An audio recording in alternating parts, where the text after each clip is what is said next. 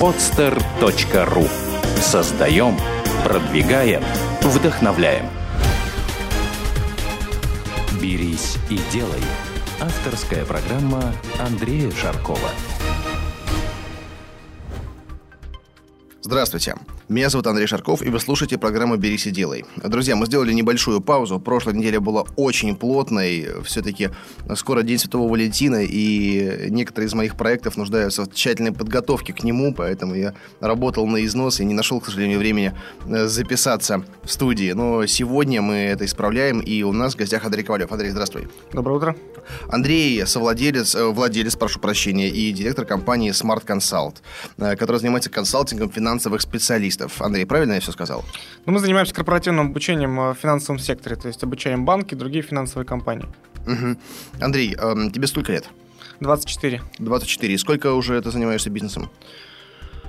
С 19 с 19. То есть получается, подожди, что ты был э, наемным слушающим до 19, и с 19 уже вышел в открытое плавание. Ну, скажем так, были еще пару проектов э, до Smart консалта то есть потом был перерыв на работу по найму два года, потом снова ушел в бизнес. Угу. Чтобы вы сейчас понимали, э, к какому состоянию мы будем идти из прошлого, Андрей, озвучь, пожалуйста, некоторые показатели по твоей компании, которые ты перед выпуском мне рассказал. То есть вот оборот за прошлый год э, и сколько человек у тебя работает? Сейчас у нас команда порядка 15 человек, плюс достаточно большое количество людей, которые работают по проектам э, Оборот э, в прошлом году составил порядка 10 миллионов. Э, на этот год у нас планы утроиться еще раз до 30 миллионов.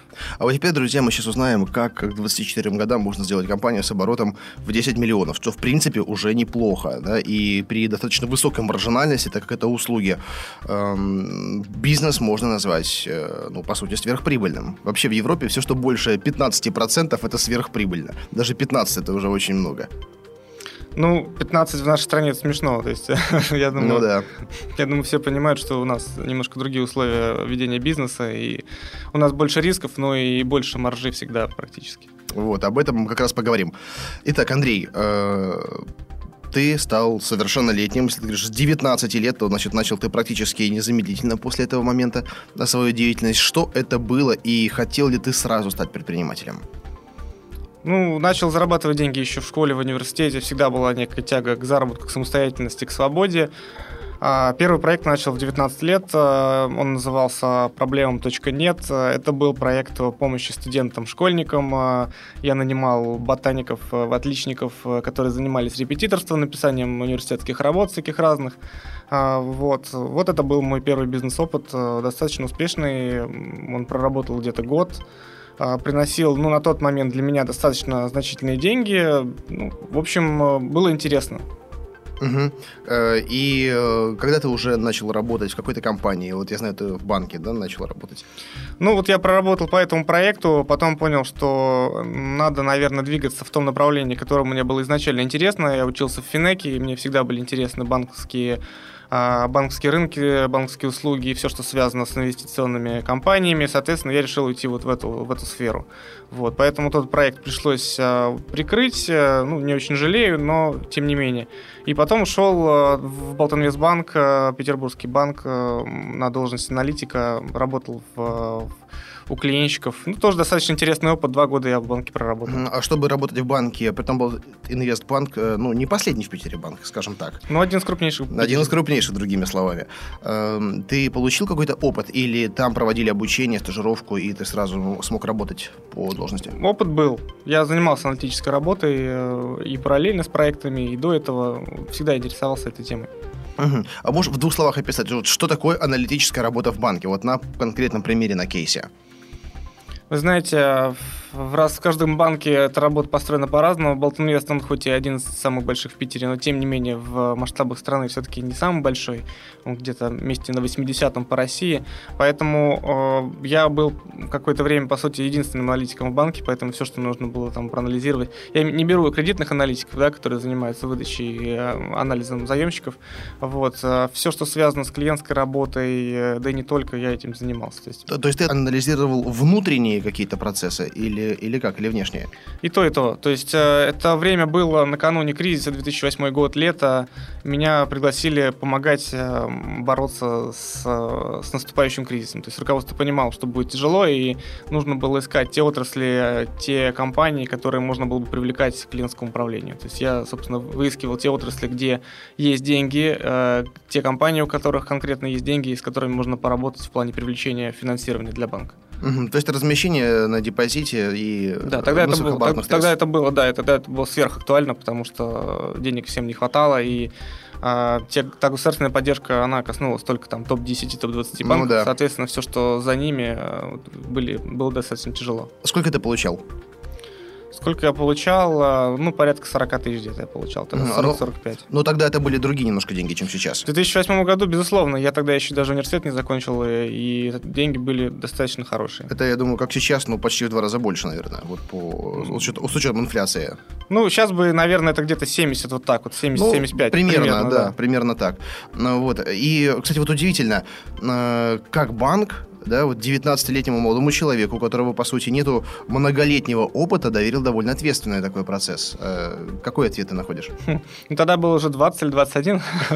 Ну, да, большая разница. Вот. Но был опыт, был бэкграунд аналитический. Я занимался уже к тому моменту года 2-3 аналитикой разного рода. У меня были публикации, было достаточно много публикаций, было там за сотню. Вот. Поэтому, когда прособеседовали, я произвел впечатление, взяли. Ну, так сложилось. Угу. Ну вот наблюдая тебя, так понимаю, что э, такая же уверенность сочилась, наверное, в тот момент, или были какие-то сомнения? Да никогда никаких сомнений не было. Вот, знаешь, это, это правильно, это правильно, потому что э, большинство людей э, уже там и в 25, и там ближе к 30 годам до сих пор думают э, перед э, даже занятием каких-то позиций, должностей, ну, я еще недостаточно опытен, я еще не имею публикации или там чего-то такое. Да, сами от, откладывают э, то событие, которого искренне хотят, но находят себе оправдание, его откладывают. Вот мне нравится твой пример, когда ты себе уверенно берешь, говоришь, ребята, вот я, вот я такой вот, да. Нравится, не нравится, берите ну, в конце концов, да или нет, есть всего два варианта. Все правильно, ты прав абсолютно. И в какой момент ты решил уйти из банка? А, два года проработал, уже достаточно много. До этого момента я на одном месте так долго не просиживал. А, вот, постоянно что-то зудело, что-то чем-то заниматься. Вот. К тому же, в общем-то, кризис э, острой фазы его начала проходить. Э, в общем-то, и необходимость в моей работе уже стала спадать, да, и меня начали загружать какими-то другими вещами. Вот. И, ну, я понял, что надо уже думать, думать, что куда двигаться. Вот. Начал заниматься повышением своей квалификации, развитием. Я еще думал, что я буду развиваться в банковской сфере. Там думал, может быть, поеду в Москву, еще куда-то. Вот. Э, начал учиться и начал, соответственно, изучать рынок э, обучения для банковских служащих. То есть вот с этого, с этого все началось. Вот. Э, и ну, тут, тут были звоночки определенные. То есть я видел, что вот это мне нужно, этого нету, а вот это мне нужно, это есть, но настолько плохо реализовано, что даже я тогда мог бы это сделать намного угу. лучше. Ну вот точкой отрыва, какой момент? Вот ты помнишь его, когда все ты говорил, все, завтра на работу не иду? Ну, началось все с такой, с полушуточной, с полушуточного предложения, а не сделать ли ко нам вот это. Вот, э, причем его даже так озвучила моя девушка, говорит, так, ну, мы могли бы это сделать так в полушутку. Я такой, так, ну да, мы могли бы это сделать. Ну и буквально там через неделю, я думаю, уже все было запущено. То есть, ну, очень быстро начали, сели, угу. сделали. А так ты запустил одновременно, продолжая работать, или уже все, ушел с одного места и начал заниматься Пару ну, месяцев занимался параллельно, угу. Изучал вопрос, э, готовился. Ну, где-то, да, месяца два, наверное, я занимался параллельно. Угу. Вот. Как, потом пошли первые клиенты, и при зарплате там 40 тысяч первый клиент принес 20, и я на него тратил там, ну, 4 часа в неделю, да, ну, и, соответственно, стало понятно, что. Пора. Вот, э, ты знаешь, в последнее время я с гостями обсуждаю этот же вопрос, что э, иногда не стоит вот как бы прям так в омут с головой, да, а если есть компетенция, э, есть при том достойная работа, зарплата, которая устраивает, то возможно сначала параллельно сделать какую-то такую, знаешь, подушку безопасности, на которую можно приземлиться, оторвавшись уже там, от своей платформы. Знаешь, какая-то обезьянка, она хватает вторую ветку, только, точнее, отпускает первую, когда схватит схватила вторую. Угу. И э, зачастую это правильно. Иногда обратный пример, конечно, применим, но не всегда, я бы сказал, даже реже. Э, и вот сейчас хочется поговорить о том, как ты параллельно смог сделать э, какое-то предложение, которое могло называться продуктом, на которое мог прийти клиент, э, без отрыва от основной работы. Угу. Ну, касательно этого вопроса, мое мнение таково, что если работа, от работы начинает тошнить, и ты не получаешь никакого удовольствия, надо уходить, даже если там нет каких-то других вариантов. Варианты найдутся, но приходить на работу, которую не любишь, как делают, делает большинство, я считаю это неправильным. На сто процентов прав. Вот. А по поводу того, а, ну, я просто организовал свою работу таким образом, что у меня оставалось время. То есть я успевал делать все, что нужно, успевал там, скажем, полдня уделять тому, что я должен делать в банке, все остальное время я занимался вот, а, развитием, проработкой нового продукта. Ну, плюс есть вечера, плюс есть выходные, времени там много. Угу. Вот интересуют прям вот шаги, да? Сначала ты сформулировал само предложение, продукт. Я буду продавать это, даже если услуга все равно это продукт. Как ты это сформулировал? И можешь озвучить сейчас, как это звучало для клиента? На что он шел? Что покупал клиент? Есть такая история, как э, аттестация специалистов финансового рынка. В общем, ну, может быть, не все слушатели об этом знают, но, тем не менее, вот э, те люди, которые работают с ценными бумагами, должны получать э, государственный сертификат о том, ну, о своей квалификации, грубо говоря. Вот. Я получал этот сам сертификат, работая в банке аттестат ФСФР называется. И, соответственно, прошел путь подготовки и сдачи этих экзаменов э, и решил организовать подготовку специалистов других банков к этой истории. Вот, поэтому продукт сам по себе уже на рынке существовал, но не было тех предложений, которые бы мне по-настоящему понравились. Вот, поэтому, в общем, я не выводил совсем нечто новое на рынок, но, тем не менее, я понимал, что это нужно, что это востребовано, и если я это сделаю лучше, чем остальные, то будет успех. Угу. Э, то есть твои клиенты это только банки или кто еще? Ну, в основном банки, брокерские компании, инвестиционные компании, то есть все, кто так или иначе связан с ценными бумагами. Угу. В общем, э, продукт ты понял, какой предлагать, а дальнейшие действия? Как клиент узнал, мог узнать о твоем продукте? Сайт, реклама, ну, ничего, ничего нового, ничего такого сверх. Сделали сайт, сделали рекламу в Яндексе, вот и буквально на, это, на первой же неделе вот появились первые клиенты. Mm. Знаешь, вот на самом деле это для тебя и для меня звучит довольно стандартно и просто. Вот, ну, сайт, реклама и все, и клиент пошел. Для многих людей это же основная проблема. Они не предполагают, что ты можешь сделать три клика. Это кажется э, слишком простым, чтобы быть реальным. Но тем не менее, это так. это действительно несложно. То есть, ну, найти специалистов сейчас по разработке сайтов любого, любого масштаба, любого бюджета настолько просто. Ну да, это вообще сейчас не проблема. Сейчас мастеров на все руки очень много. Раньше с этим были определенные проблемы, но сейчас вообще никаких проблем. Угу. Сейчас есть и компании, которые продвижением могут за тебя заниматься, и сайтами, только, только продавай. Угу. А изначально ты предполагал э, оказывать эти услуги самостоятельно, или ты сразу э, объединил каких-то людей вокруг? Ну, я же говорю, началось все по фану на самом деле, и там каких-то долгоиграющих планов пока тогда еще не было. Я не строил планов по построению большой компании. Я просто видел, что это можно делать, на этом можно зарабатывать. А, вот, программу я первое время писал сам, а, привлек там несколько своих знакомых, которые специалисты хорошие действительно. Вот, ну, писал несколько ночей, я потратил, а, да, мало спал, но сделал все сам, и первое время вел сам. А, вот, сейчас я этого уже не делаю, конечно, приглашаю специалистов, приглашаю преподавателей, но тогда я все практически делал сам. Угу. вообще, что, какая ситуация обстоит с специалистами на этом рынке? Сложно ли э, их привлечь, если у тебя не хватает уже своих? А, ну, преподавателей, каких-то экспертов привлечь не то чтобы очень сложно. Есть много структур, в том числе государственных, где не очень много платят, но есть очень хорошие специалисты, которые готовы заниматься преподаванием.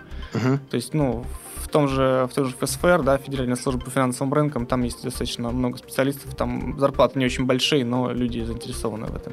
Uh-huh. Вот. Сложнее найти других людей, там, сложнее найти сейлзов, а, сложнее найти, а, ну, в общем-то, их, наверное, самое, самое сложное. Ты знаешь, это, это то же самое, я тебе скажу, с производством, да и с чем угодно. Сделать, привести, растаможить не так сложно уже, как продать. Это все технические моменты, которые описываются просто по формуле, по определенной схеме. Если следовать и э, не отклоняться, то ну, система есть, она работает. Притом система, которая придумана не тобой. А вот задача уже сделать систему привлечения клиентов, это уже твоя работа как раз-таки. И многие отвлекаются иногда на улучшение на каких-то, там, не знаю, э, стараются улучшить велосипед, принцип его работы, хотя он уже придуман, и улучшать его, ну, иногда бессмысленно. Конечно, там можно его сделать легче, если использовать какие-то там кевларовые либо там карбоновые элементы. Но по-прежнему будут педали, будет цепь и будет колесо. Да? А вот скорее вам нужен велосипедист, который это все будет крутить, и э, тот, кто нарисует вам маршрут э, в правильную точку назначения. Э, и, Андрей, значит, когда ты уже понял, что все, ниша, ниша открыта. Э, ну вот сейчас, ладно, это забегаю вперед немножко. Первый клиент, расскажи мне, вот первый клиент. Э, какие твои были ощущения, когда все, тебе позвонили, и кто это был, как произошел контакт, и как произошло э, вообще именно вот оказание, обслуживание, оказание услуг вот для первого? Ну, первый клиент это кайф, конечно. это, это нечто особенное. Действительно, первый клиент это очень круто. Вот. Э, была в рекламе указана ссылка на сайт, соответственно, там мой номер телефона, он позвонил мне на мобильный, я тогда еще работал в банке, соответственно, выбежал на улицу, чтобы с ним поговорить. Вот, было не очень удобно, конечно, но, тем не менее, впечатления замечательные. А, просто клиент, обычное физическое лицо, готов был заплатить 20 э, тысяч за индивидуальные занятия и как бы не особо нас напрягает. То есть это непосредственно сам сотрудник какого-то финансового учреждения? Ну, можно сказать и так, да. Просто физическое лицо, не, пока не банк, все это было немножко попозже, а пока просто физик, но тем не менее 20 тысяч как, как с неба. Нормально, нормально. Это за неделю обучения. Ну, там не неделя, там э, два раза в неделю по два часа, и там половину вел не я, поэтому, ну, понятно. Угу, угу. То есть, э, я так понимаю, половину ты взял себе, половину тем, кто помог тебе его обучить. Да, все верно. В том числе и моя девушка, например. Она с тех пор мне помогает. Кстати, это отдельный вопрос по поводу девушек в бизнесе. Я задам, задам его ближе к концу программы. Но просто забегая вперед, скажи, а по-прежнему работаете вместе?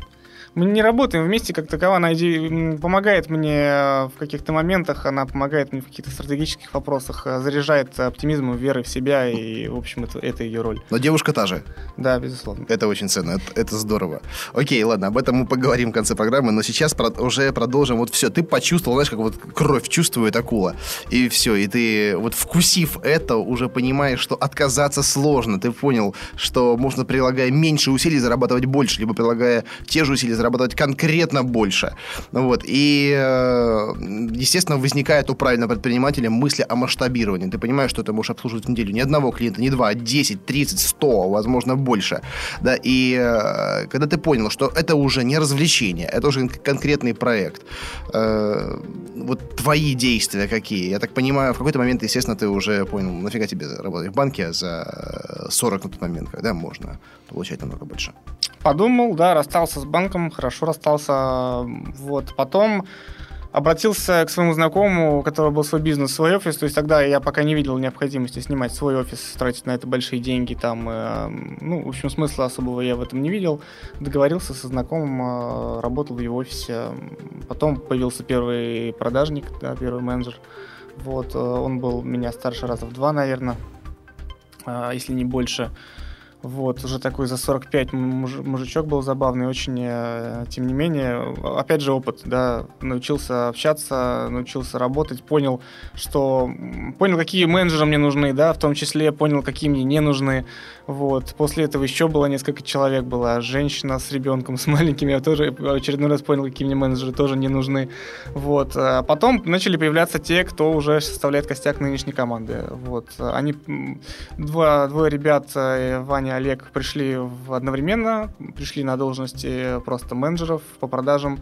Вот сейчас они занимают уже руководящие должности, возглавляют отдел продаж и развития, соответственно. Угу. Где у тебя сейчас офис? А, офис сейчас а, на Седово, в Кристалле. В Кристалле. Напомню нашим слушателям, что это первый бизнес-инкубатор в Питере. А, и как раз-таки нас с Андреем познакомила наша общая знакомая Людмила. Людмила, привет тебе большое. Да, Люда, привет, спасибо. Да, кстати, многих-многих интересных гостей она помогла привлечь в нашу программу. И вот инкубатор, скажи, пожалуйста, как он, какую роль сыграл он в развитии твоего бизнеса? Насколько полезным тебе казалась эта программа, эта форма поддержки поддержки предпринимательства и, и как ты ей воспользовался? Ну, о долгосрочном э, эффекте, наверное, нужно поговорить чуть попозже. Мы там всего лишь с октября, то есть э, меньше, чем полгода. Тем не менее, много полезного. Ну, естественно, это просто меньше затрат постоянные на офис. Это очень существенно. А, плюс вот, например, Людмила помогает э, в каких-то моментах в плане продвижения пиара, чего-то еще. То есть, uh-huh.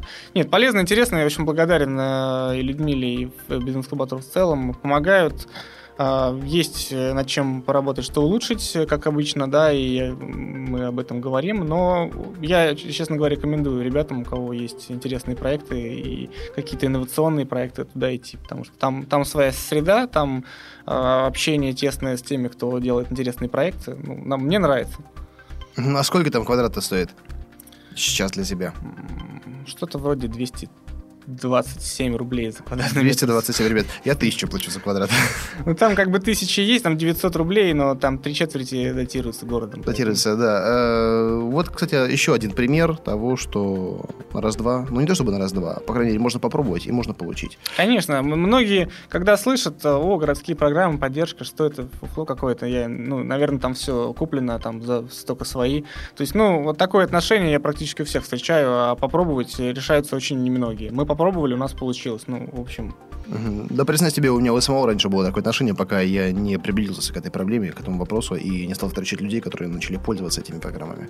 И все, и все хорошо. Потому что для многих, я не знаю, может быть, для тебя тоже, но вот для меня, по крайней мере, точно, когда ты только начинаешь бизнес, и арендная, а вообще аренда офиса – это один из основных таких источников, точнее, не, не источников, а наоборот, э, таких черных дыр, куда уходят деньги, да, деньги на аренду. Потом, конечно, это все сглаживается, и это обычная важная составляющая, э, расходная, да, но поначалу сложно выкладывать за офис там по 40, по 50 тысяч.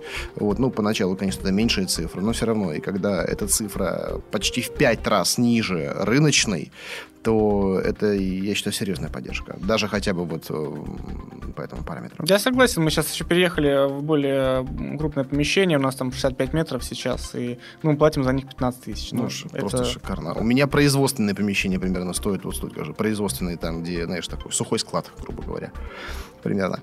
Ну вот. А, Андрей, а, и в какой момент ты стал зарабатывать существенно больше своей зарплаты? И с чем это было связано? А, потому что факторов, конечно, много, да, можно сказать, да, стало больше клиентов, но клиентов стало больше, потому что стало больше рекламы, либо потому что они начали из уст в уста распространять о тебе информацию, либо какие-то твои действия спровоцировали этот процесс. В любом случае, у любого успеха, у любого неудачи много факторов, но три основных из них являются ключевыми. И вот какие три ключевых фактора э, твоего роста ты можешь озвучить? Ну, по поводу существенного роста доходов, э, я не могу сказать, что сразу был какой-то взрывной рост. Э, то есть были времена, когда все было хорошо, бывали перепады, когда было все не очень хорошо. Я это абсолютно нормально переживаю, и как бы не, не ну, это нормальная ситуация, и где-то там первые полгода, наверное, в среднем я, может быть, даже меньше зарабатывал. Да, бывали э, периоды, когда было все не очень хорошо, там и ноль, и убыток, но здоровый мужской ноль, да, как, как, как говорил э, Чичваркин. Вот. Э, потом уже где-то по прошествии полугода, года, наверное, да, тогда пошла существенная разница, когда можно было за один месяц заработать, ну, в разы, разы больше, чем до этого. И это, и это стало более-менее стабильно. По поводу ключевых факторов, ну, фактор номер один это, безусловно, команда, которую я начал набирать э, и которая сейчас вот а, делает разницу, да, как говорится. А, это фактор номер один. А, фактор номер два это, естественно, клиентская база, которая начала расти, которая начала все активнее пользоваться нашими услугами и все больше нам доверять, да, то есть мы работаем с большими компаниями, и там очень длинный цикл продажи, даже какой-то непростой услуги, ну, небольшой услуги, э, все равно 2-3 месяца это минимум то, что проходит от момента первого контакта до продажи. Бывает год, бывает полтора. И чем больше дороже услуга, да, то, что нам интересно, то чем дольше, соответственно, цикл продажи. Вот. Э, но, тем не менее, вот э, пошло доверие со стороны заказчиков. Пошли постоянные заказчики, и, наверное, вот именно постоянные заказчики – это номер, номер два, фактор номер два, основной. Потому что они обеспечивают э, вот некий, некую стабильность, а некий постоянный поток денежный. Вот. Фактор номер три а, ну, это, наверное, собственный опыт. То есть э, первые ошибки делались, на них набивались шишки, а потом все стало глаже. А какие ошибки основные ты можешь назвать даже? Брать не тех людей, например, да, и, э, ну, скажем так, относиться к этому просто. Я э, сейчас лично всех собеседую и отбираю людей, которых мы берем в команду. А, бывает сложно, бывает мало времени, но я, наверное, и дальше не буду никому это делегировать, потому что это, ну, слишком важный вопрос. Вот. То же самое, то же самое. Я вот всех даже, ну, кроме э, сотрудников на производстве, стараюсь удержать сам, хотя, в принципе, уже есть возможность этого не делать. Но ты, ты прав, я согласен на 100%, что это последнее, что нужно делегировать. И то в тот момент, когда ты понимаешь, что это операционные задачи иного порядка. Ну, пока, пока это еще не так. Пока можно выделить там два часа в неделю на утверждение этих сотрудников. Но в целом, да, конечно, ты прав. Эм, Андрей, смотри, э, я на твоем сайте увидел огромное, ну не то чтобы огромное, много таких статусных заказчиков, больших компаний. Озвучь, пожалуйста, кто эти компании, чтобы наши слушатели представили именно, ну, в том числе, да, уровень ответственности. Такие компании, они тщательно выбирают подрядчиков. Ну, это одни из крупнейших банков. А, ВТБ Капитал, Газпромбанк, Уралсиб, а, Банк Санкт-Петербург, а, Ханты-Мансийский банк. Если брать инвестиционные брокерские компании, то это БКС, крупнейшая компания на рынке, это Финам, есть также в заказчиках у нас государственные структуры, например, э, Почта России. У нас есть в заказчиках э, пенсионный фонд. Ну, там, правда, мы были субподрядчиками, но, тем не менее, мы работали по проекту с пенсионным фондом. Ну, вот, наверное, основные. Как они привлекаются? А, ну, просто чуть дольше, чуть сложнее, чем остальные. Есть определенная схема работы с крупными B2B заказчиками, она просто не, не в один этап делается. Это понятно, но я думаю, вряд ли они через Яндекс Директ переходят. Um, бывает и такое, что удивительно. Бывает и через Яндекс Директ звонят. Бывает. Мне, я сейчас ехал сюда в студию, я не знаю, как, как это произошло, но э, раньше на шоколадках, вообще, которые выпускала одна из моих компаний, э, был написан мой телефон напрямую. Это когда я занимался всем. И иногда звонят и спрашивают, а, здравствуйте, а вот шоколадки можно заказать? Я тогда понимаю, что в руках оказалась там старая какая-то шоколадка там трехлетней давности. Вот. Но вот я ехал сюда, и э, кто-то кому-то передал Унистер Петросталь. Звонит, алло, здравствуйте, Андрей, вот мы хотели бы сделать заказ. Uh-huh. Ну вот, я сразу, естественно, направил на свой офис, да, но вот напрямую бывает звонят там и по какой-то рекламе, там, и по случайно, да, где-то э, визитке оставленной. Ну вот, но все-таки э, в моей компании, по крайней мере, ключевые такие большие заказчики, они до сих пор приходят через прямые продажи. Этот инструмент я по-прежнему считаю э, очень важным. Я согласен. Э, тут есть один э, аспект. Все-таки финансовый рынок, финансовые компании, они Э, такой тесный мир, э, который, в котором все друг друга знают. Поэтому зачастую вот э, работают они с конкретным человеком и передают контакт конкретного человека. Поэтому бывает звонят, вот мы хотим с вами работать, потому что вот нам посоветовала там Анна Ивановна или там uh-huh. Иван Иванович, да, и, и ну, отказывать глупо, наверное, да. Прямые продажи, безусловно, мы ими занимаемся, у нас отдел продаж, разные инструменты от холодных звонков до, до рассылок, до личных встреч, до конференций. Ну, все, что, все, что бывает, все используем. Тут как бы любые методы хороши. Я согласен, что должен использоваться микс инструментов. Хотя, знаешь, встречаются люди, я, конечно, удивляюсь таким людям, э, которые говорят, э, все, прямые продажи это прошлый век. Звонки холодные, они не работают. Э, другие инструменты, там, интернет, принты даже используют. Хотя я к ним очень скептически отношусь. Все должно быть комплексно, все должно быть распределено. Нельзя держать яйца в одной корзине. Да? И ну, по крайней мере, все равно есть определенные показатели, показатели, да, и э, если ты смотришь, что э, на прямые продажи у тебя приходится, допустим, 60% продаж, да, на интернет э, там 30, а все остальное это 10, то надо усиливать именно то, что доминирует. Э, вот у меня, по крайней мере, доминирует, да, интернет и прямые звонки. Э, вот на что приходится 70 или там, там меньше, или может чуть больше процент продаж у тебя? Вот опять же, три инструмента. Ну, на первом месте про прямые продажи все равно. Какой процент? Ну, больше 50 это точно. Угу. Это точно. А есть инструмент достаточно интересный, который мы используем. А, не все его используют, я это знаю. Это рассылка курьерской почтой наших кейсов Ну, это Direct Mail, то, что называется. Ну, это правильным. Mail, Direct Mail, да, но он немножко в ином формате, нежели все делают. Да? То есть мы рассылаем не Почтой России, мы рассылаем, рассылаем курьерской доставкой. Она дорогая, понтовая, но люди получают это э, прямо в руки. И вот, и э, в самом содержании Direct Mail мы рассылаем отчеты о проектах, которые мы уже сделали с другими клиентами. Мгм. Вот, то есть это не прямая реклама, не, даже не коммерческое предложение. Мы просто присылаем э, некий отчет о закрытом проекте с другим заказчиком. Вот интересно, кстати, момент. А, адресата ты как определяешь? Ты, допустим, смотришь, что в компании есть человек, известно его имя, известна его фамилия, и на его имя отправляешь, либо на должность какую-то компанию просто. На имя, конечно. Сначала обязательно нужно узнавать имя, без этого письмо просто затеряется. Вот. Но есть лица, принимающие решения. В нашем случае это, как правило, руководители кадровых подразделений. То есть, ну, кадровики занимаются по вопросам обучения, повышения квалификации, поэтому это наши ЛПР. Мгм. Ты знаешь, э, Direct Mail на самом деле тоже я использовал довольно эффективно, хотя вот честно напомнил, конечно, я задумался, что надо бы возобновить этот процесс. Но я все время слежу за иностранными конкурсами рекламы типа Epic Awards или э, Канский львы такой, ну, чуть более популярный. Э, Все в основном смотрят видеоролики, иногда принты, но там есть отдельная категория, Direct Mail так и называется, да, и отраслевой маркетинг. И там огромное количество таких кейсов, знаешь, по директу, там, по другим каким-то совершенно неразвитым у нас каналам продвижения, ну, естественно, маркетинговым, да, и рекламным. И вот директ, директ, он такое пространство дает для творчества, что и форма подачи, и сами материалы могут действительно работать очень эффективно. Ну, вот. И когда ос- особенно это не просто стандартное коммерческое предложение, а сейчас есть возможность кастомизировать его под каждого клиента индивидуально, такие инструменты есть. Конечно, этим надо пользоваться. И э, такие компании, например, как э, Xerox, они сейчас скупают, просто массово скупают э, небольшие проекты, IT-проекты, оффлайновые проекты, которые позволяют кастомизировать печатный директ да, и э, вот такая технология, я сам ее чуть не купил, она, правда, дорогая казалась, но, ну, 100 тысяч долларов она стоила. И мне дешевле написали э, более узкое решение, но тем не менее.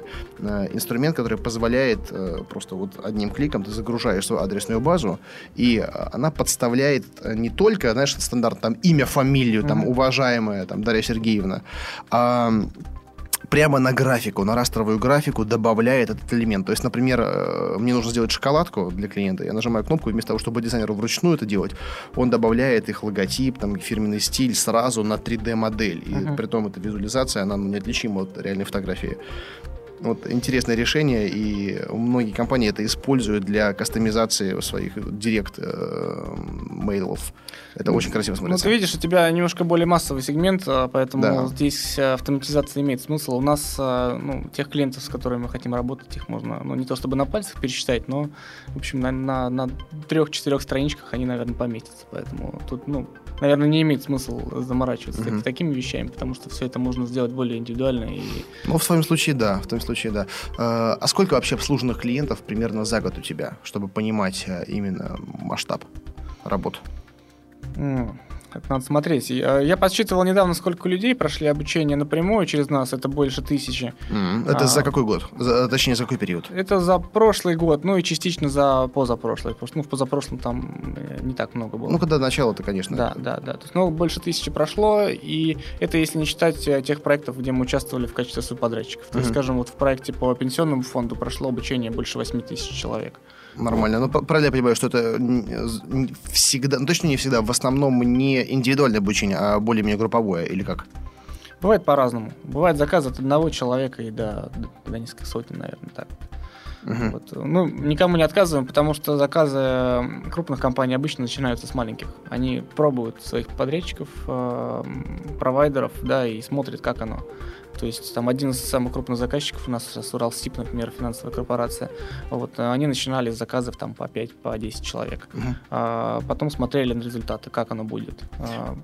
Брали отзывы у каждого сотрудника, как, как они считают. А решение по выбору подрядчика, оно находится в ре- в регионе в конкретно, да, обитания, или это каждый прям, э, каждое подразделение, каждое отделение может самостоятельно решать, либо через центральный офис? Ну, есть два варианта. Это либо центральный офис, либо филиал. филиалы.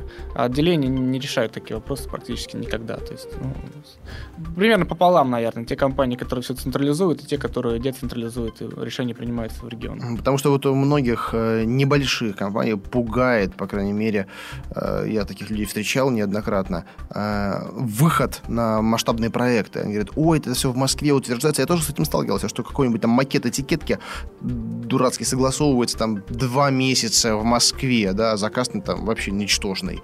Такое бывает. А иногда компании, в которых иные процессы, они совершенно по-другому построены. Еще большего масштаба, но решение мгновенно принимается на местном уровне. Ну вот. И здесь нету какого-то стандартного ответа, да, и стандартной технологии. У всех все по-разному, но однажды полученный неудачный опыт многих людей отталкивает от выхода на большие компании. Ну, не наше дело учить их, как э, принимать решения все-таки, поэтому как есть, мы подстраиваемся. Да, наше дело предложить, ваше дело ну, согласиться. Так или иначе, мы находим выход либо на филиал, либо на центральный офис, э, либо через филиал на центральный офис. Тоже такие цепочки зачастую бывают. Бывают цепочки еще длиннее, когда отучился, допустим, у нас человек а, просто как физическое лицо, но сотрудник банка. Через него мы вышли на его подразделение, там кого-нибудь обучили, потом вышли на филиал, потом вышли на центральный офис. То есть такие цепочки тоже бывают. Они, бывает, занимают больше года, но вот таким образом мы доходим до, до головы. Угу. Андрей, а Какие основные издержки в твоем бизнесе? Зарплата. Зарплата. Есть ли у тебя какая-то инфраструктура аппаратная либо программная, которая позволяет функционировать? Безусловно, да, я странно, что до этого не сказал. У нас, э, в общем, заточка большая на дистанционной системе обучения. А, вот у нас достаточно серьезная платформа для дистанционного обучения, собственно, разработки mm-hmm. через веб-сервис. То есть у нас э, идут большие затраты на, на разработки.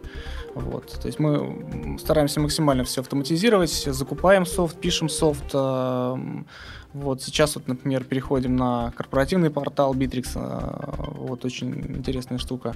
Вот. Ну и собственные разработки тоже достаточно серьезные. Вот именно технологии обучения, личные кабинеты, вот все это мы пишем сами.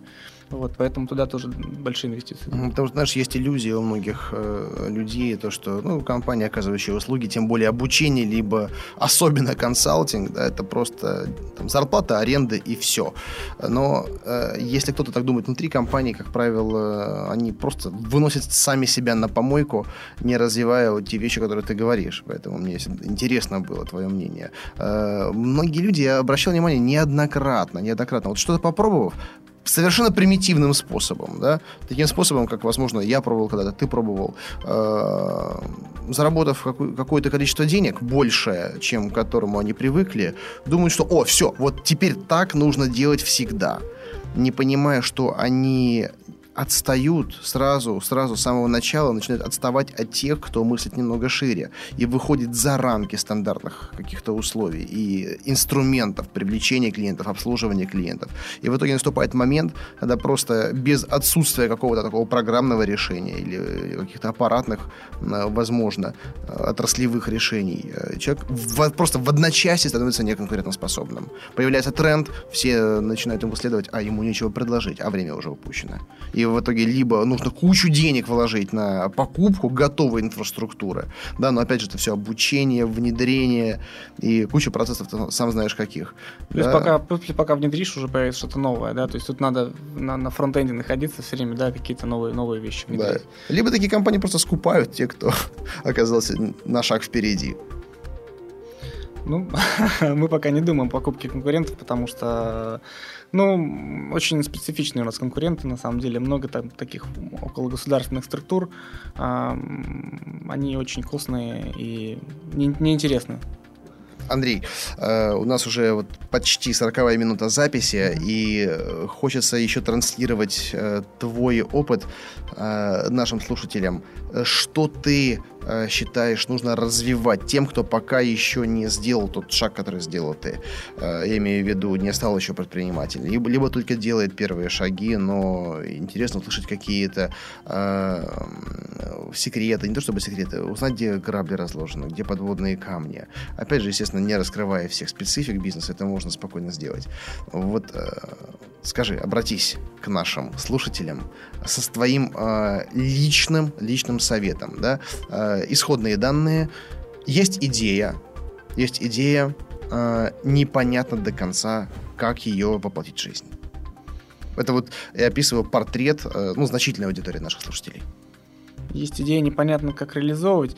Ну, э, мое мнение таково, что пока не попробуешь, все равно не узнаешь. То есть можно заниматься бесконечным написанием бизнес-планов, анализом того, как это делается, что сделано у конкурентов, э, но пока в это не прыгнешь, э, ты ну, не узнаешь и десятой части. Вот, поэтому единственный, наверное, совет здесь будет просто попробовать. Когда пробуешь, сразу обретаешь э, практически моментально такой опыт, который не получить ни, ни, ни в школе, ни в университете, ни на работе, нигде. То есть это сразу расширение, расширение видения, это сразу там, десятикратный опыт по, по отношению ко всему, что было до этого. Поэтому надо просто браться. Может не получиться, а может и получиться. То есть, ну, это единственное решение на самом деле. Да, и знаешь, я неоднократно, неоднократно это говорил, э, я редко встречаю людей, которые пробуют, и у них не получается. Как правило, не получается у тех, кто ничего не пробует.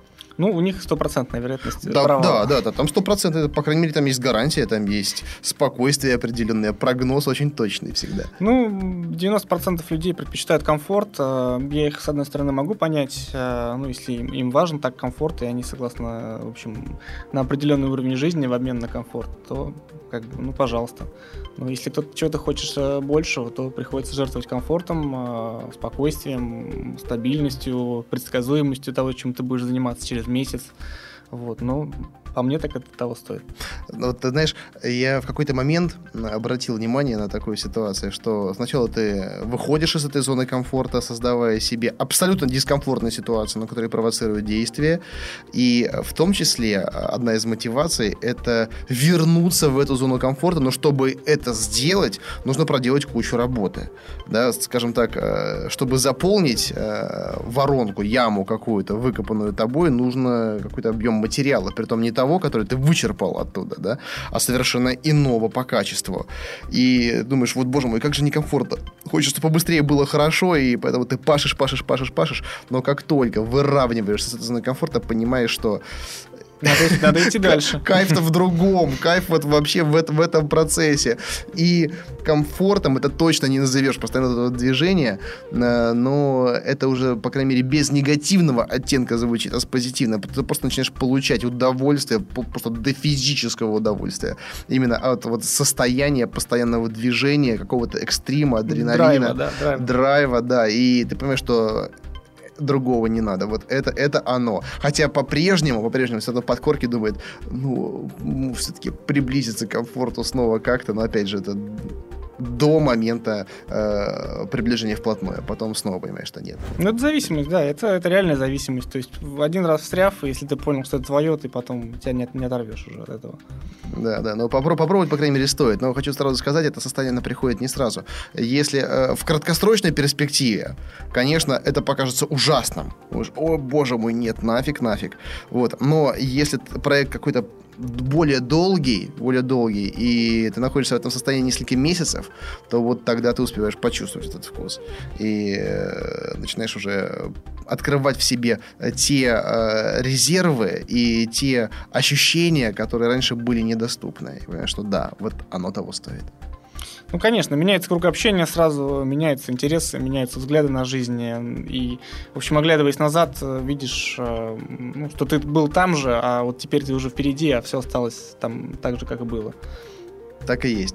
Так и есть. Андрей, спасибо большое, что нашел время э, прийти к нам в студию, записать э, этот выпуск. Я думаю, что нашим слушателям он будет определенно полезным. И на сайте poster.ru будут комментарии к твоему выпуску, поэтому, пожалуйста, заходи, смотри, и э, там можно разместить, естественно, ссылки на свои компании, на свой аккаунт в социальных сетях, uh-huh. чтобы эти вопросы, возможно, были адресными к тебе. Ну, плюс, я думаю, возможно, клиенты даже найдутся, которые захотят воспользоваться услугами твоей компании. Ну, клиенты вне очереди, да.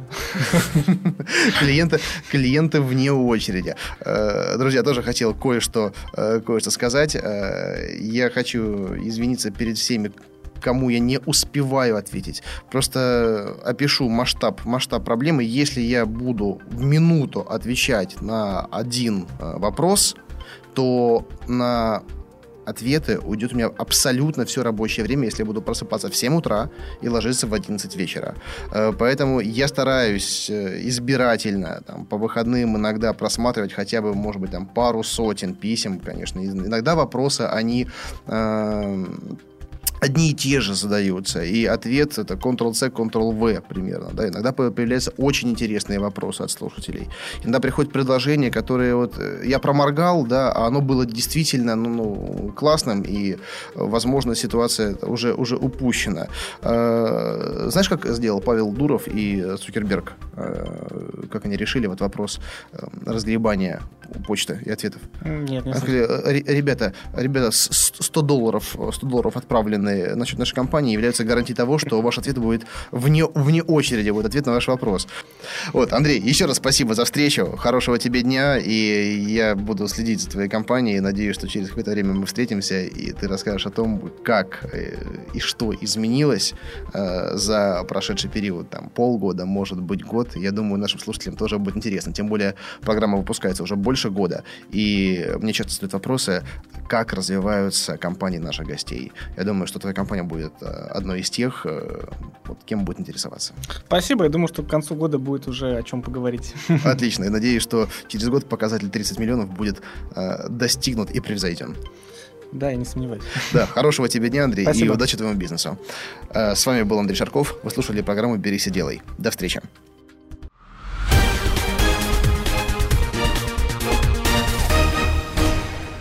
Сделано на podster.ru Скачать другие выпуски подкаста вы можете на podster.ru